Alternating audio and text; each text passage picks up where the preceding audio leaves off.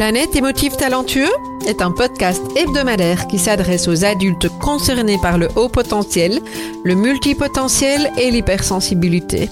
À tous ceux qui vivent avec le sentiment de décalage et qui se posent mille et une questions.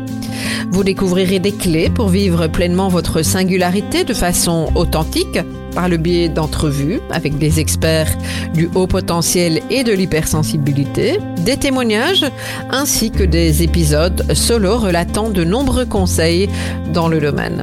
Planète émotif talentueux est animé par Nathalie Alsten, senior coach, thérapeute, auteur du livre Émotif talentueux, être soi autrement et fondatrice du congrès Douance, le seul congrès virtuel en francophonie destiné aux adultes surdoués et hautement sensibles. Bienvenue chez vous en direct de la planète Iti.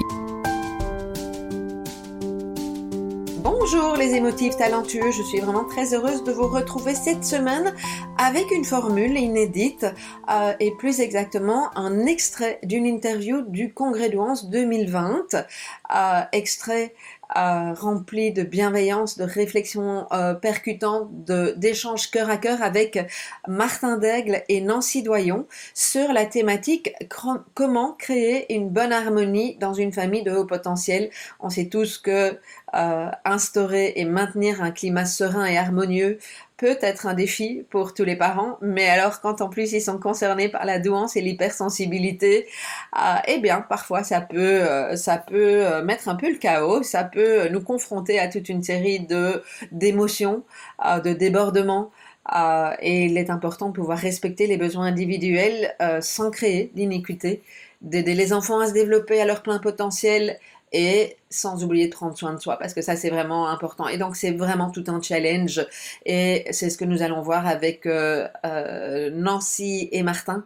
Euh, je suis tout à fait convaincue que vous allez adorer leurs conseils pratiques dans cet extrait de l'interview qui a eu lieu au congrès de 2020 on se retrouve tout de suite avec cet extrait alors, pour commencer, euh, ce que j'aurais envie de dire, c'est que c'est pas toujours simple d'éduquer, euh, d'encadrer. Moi, moi j'ai toujours, on n'a pas reçu la formation pour être parent. On, débarque et on fait du mieux qu'on peut. Je ne sais pas si vous êtes d'accord avec euh, cet, cet aspect-là des choses. Oui, et même quand on a reçu la formation, ce qui est notre cas, on, on, rame quand même. C'est pas facile parce que même dans des, dans des texte où euh, tout le monde est typique, euh, ben, l'éducation, ça se fait pas forcément avec des techniques, des stratégies, euh, et ça se fait avec le cœur. Et avant d'être intervenant, avant d'utiliser une, technique, ben, on est d'abord des humains. Oui. Ouais, ben merci, merci de le rappeler parce que c'est pas simple. Hein. Martin, tu veux dire quelque chose? Moi, ce que j'allais dire, c'est qu'avant d'être intervenant, je suis un papa. Mmh. Donc, ce qui joue avant tout, c'est mes émotions. Puis moi, en étant un petit peu hyper, hyper, euh, hyper sensible, mes émotions sont encore plus intenses parfois. je crois qu'il y a beaucoup de personnes dans la salle virtuelle qui comprennent déjà cet aspect de choses. Oui, oui, oui, oui je, je, comprends bien. Euh, alors, effectivement, hein, on a beau vouloir euh, assurer cette euh, discipline positive, comme vous le parlez, hein, parfois nos loulous au potentiel euh, hypersensibles, bah, ils mettent de l'intensité dans la vie. Hein.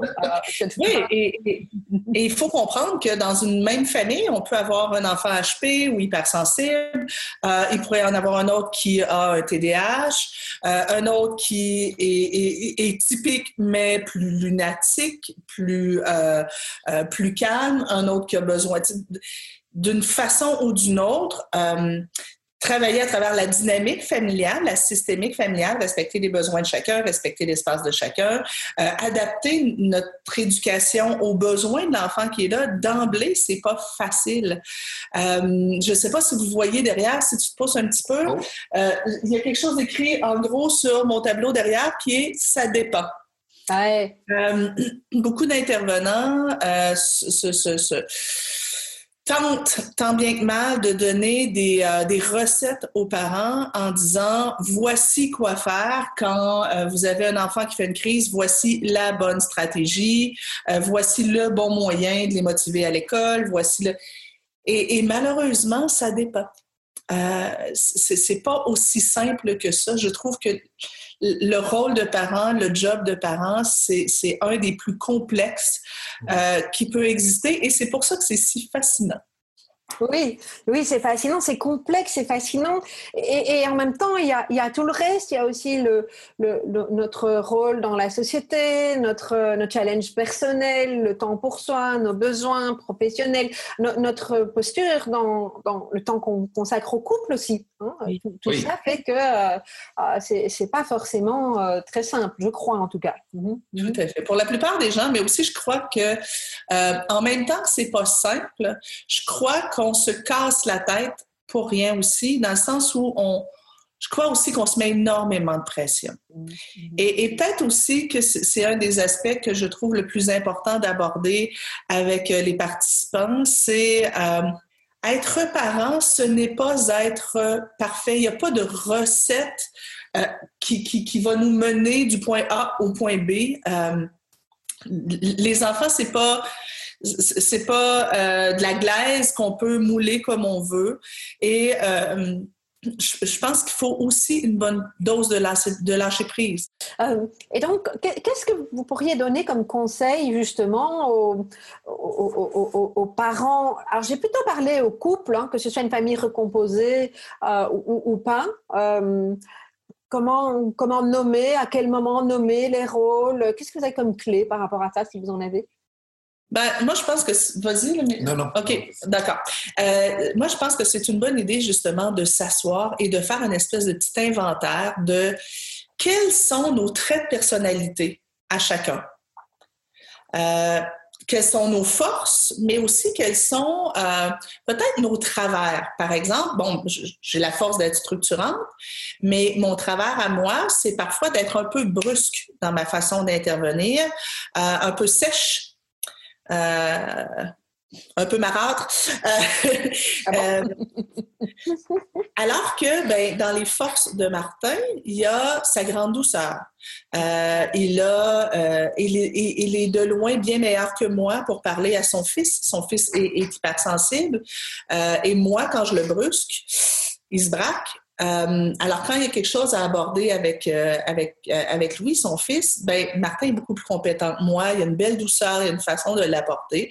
mais si son fils a besoin d'un encadrement, parce que parfois, il aime bien avoir des, trucs qui sont directifs, on fait ceci, on fait cela, tu sais, quand, quand c'est le temps de, de, de, de s'activer, par exemple, pour, pour le matin, ben, ça, c'est plus mon champ de compétences. Mais tu sais, on nomme donc quelles sont les forces, les traits de personnalité de l'un et de l'autre? En quoi est-ce que ça peut être gagnant? Comment on peut les utiliser davantage dans certaines situations? Euh, mais je suggère aussi qu'on se parle des besoins. Oui. Quels sont mes besoins à moi, comme mère, comme belle-mère, comme conjointe?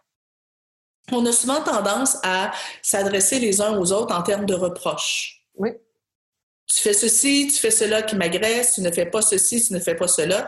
Nous, on a vraiment pris l'habitude, comme couple, de se ramener régulièrement à dire, OK, quel est mon besoin? Mm-hmm. Euh, qu'est-ce qui m'agresse maintenant? C'est quoi le besoin qu'il y a derrière? Donc, parler de nos besoins respectifs, s'assurer de se garder l'espace-temps pour parler de nos, de nos besoins respectifs. Et après ça aussi, faire cet inventaire-là avec les enfants. Quels sont, parce que c'est ça aussi un des défis, euh, de la famille où il y a un enfant ou, des enfants HP ou hypersensibles, euh, c'est l'inévitable comparaison entre eux.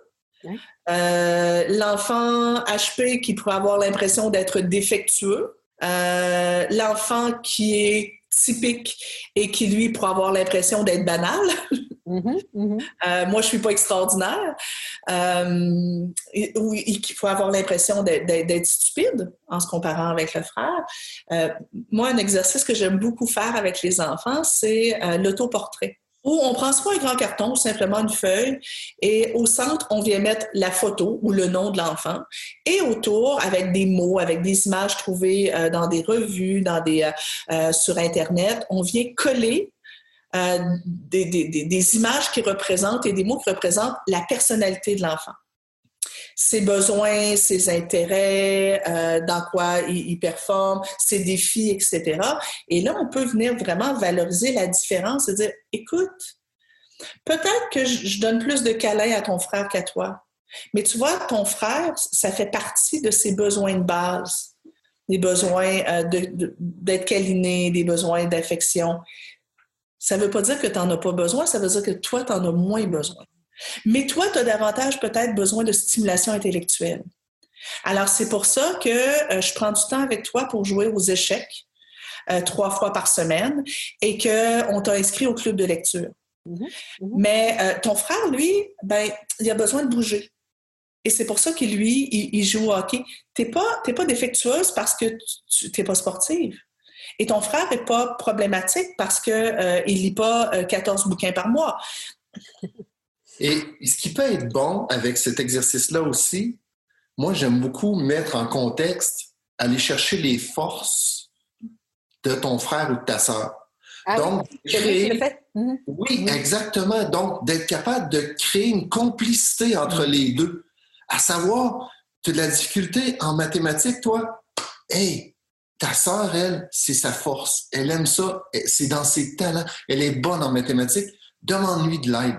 Donc, d'être capable de développer une complicité entre les enfants comme ça, d'aller chercher les forces de l'un et les forces de l'autre mm. pour qu'ils puissent grandir ensemble, puis enlever cette, cet esprit de compétition entre les deux. Parce que souvent, à titre de parents, ça arrive qu'on va mettre de façon non volontaire une compétition entre les deux enfants. Mm. Alors, on, a parlé beaucoup d'hypersensibilité. Hein, euh, comment on fait quand euh, on a, vous avez déjà donné des pistes, hein, mais quand on est soi-même hypersensible et qu'on a en face de soi euh, un ou des enfants hypersensibles, peut-être que si le conjoint est hypersensible, c'est hypersensible au carré. donc, il y a un enjeu, lequel selon vous, et qu'est-ce qu'on peut répondre à cet enjeu-là en fait?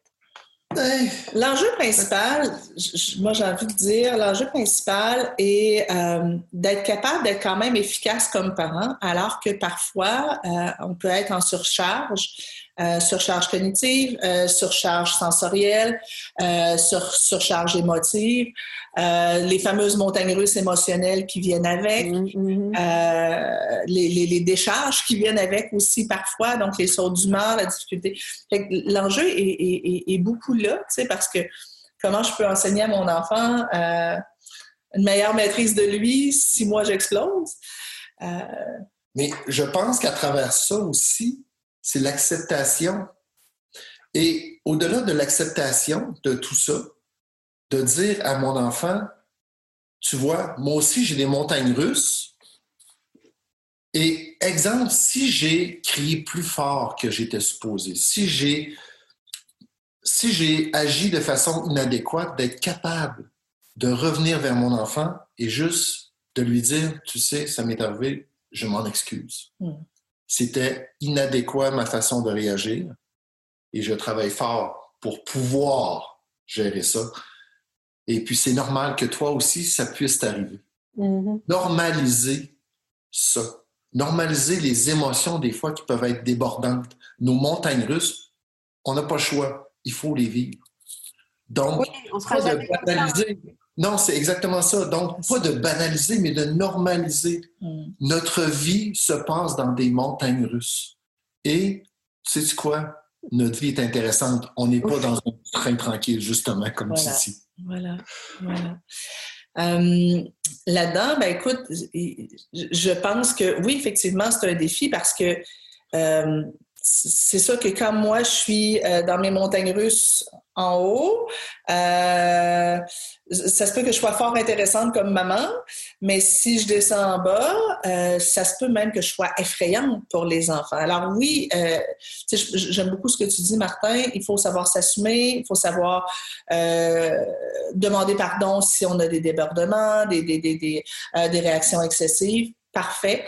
Euh, maintenant, je pense qu'il faut mettre des trucs en place euh, mm-hmm. à la maison pour prendre soin de ça. Euh, tu vois, je discutais justement avec une de mes clientes qui me disait bon ben moi j'accumule, j'accumule, j'accumule, j'accumule. À un moment donné, j'en peux plus de, de, de, de mes enfants, j'en peux plus de mon conjoint, j'en peux plus de tout, et, et j'explose et j'aurais juste envie de, de, me sauver et de partir.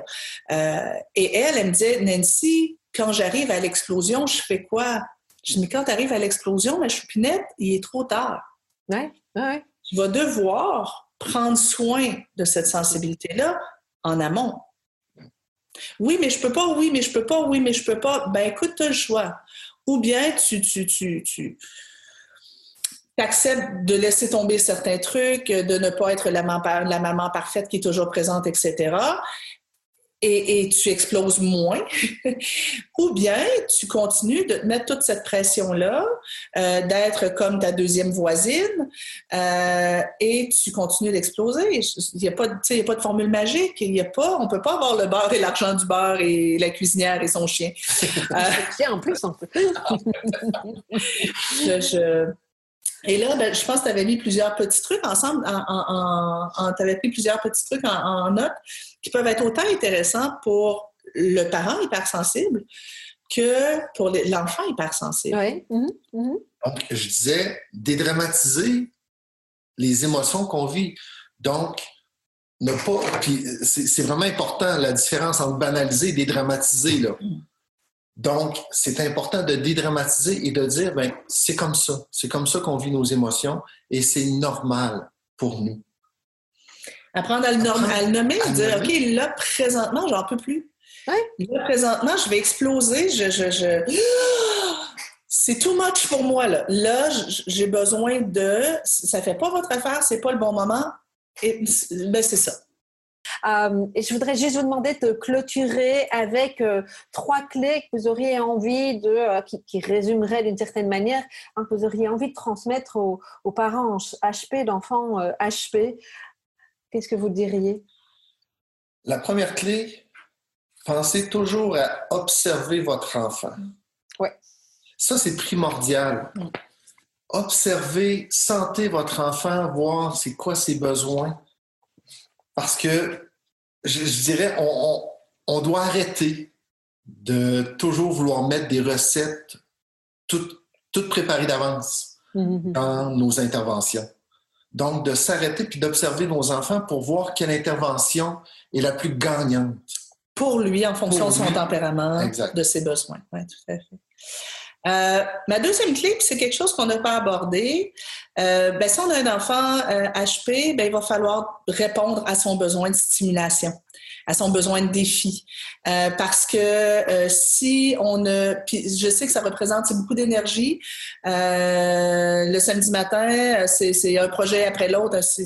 Donc, mais organiser, structurer vos routines de vie de façon à ce que son besoin de se dépasser, son besoin de stimulation, certains, ce sera plus de la stimulation motrice, d'autres de la stimulation intellectuelle, parfois c'est un des deux, pour que votre enfant puisse se dépasser, relever des défis, parce que sachez que s'il manque de stimulation, il va vous mettre dans le pétrin.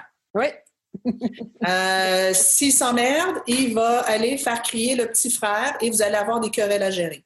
Mm-hmm. Alors, l'enfant HP, euh, il faudra voir avec, avec soi, avec les grands-parents, avec des activités structurées ou non, de façon à ce qu'il ne s'emmerde pas. Euh, oui, il y a une forme de délégation derrière, hein, je veux dire. Ah oui, c'est probablement pas le bon mot, mais euh, l'idée de se dire qu'on n'est pas obligé de tout assumer nous tout seuls. Ça rejoint ce que vous avez dit au début. Hein. Mmh, mmh, mmh, tout à fait. Mais, mais au quotidien aussi, si je vois que euh, mon enfant a mis ses cornes et qu'il commence à, à à, faire réagir tout le monde, à être désagréable, ben si j'ai un enfant HP, je peux présumer que c'est parce que présentement, il s'emmerde. Alors, qu'est-ce que je peux arriver, avec quoi je peux arriver comme projet, comme, euh, OK, si on faisait un bricolage et si on construisait une cabane d'oiseaux et si, et souvent, ça va régler le problème au lieu d'être toujours en confrontation. Troisième clé que j'ai envie de dire, c'est respecter, valoriser, aimer la différence. Mmh. Mmh. Concevoir que, bon, un diagnostic, ce n'est pas une étiquette négative, ce n'est pas une défectuosité. Euh, donc, ce n'est pas une maladie. C'est ça, c'est pas une maladie. Euh, même le TDAH, euh, c'est pas une maladie, c'est un type de personnalité avec des besoins différents. Euh, L'hypersensibilité, c'est pas une maladie, c'est comment on peut respecter, on, parlait des besoins tout à l'heure, comment on peut juste en profiter pour décoder quels sont les besoins qui viennent avec, respecter ces besoins-là et tirer le meilleur parti de ce que l'enfant est. C'est tout. C'est tout. Donc, respecter, euh, accueillir, respecter et même aimer la différence. Magnifique. Ça me touche beaucoup. Cette troisième clé me va vraiment droit au cœur. Merci, merci beaucoup pour cette fabuleuse intervention.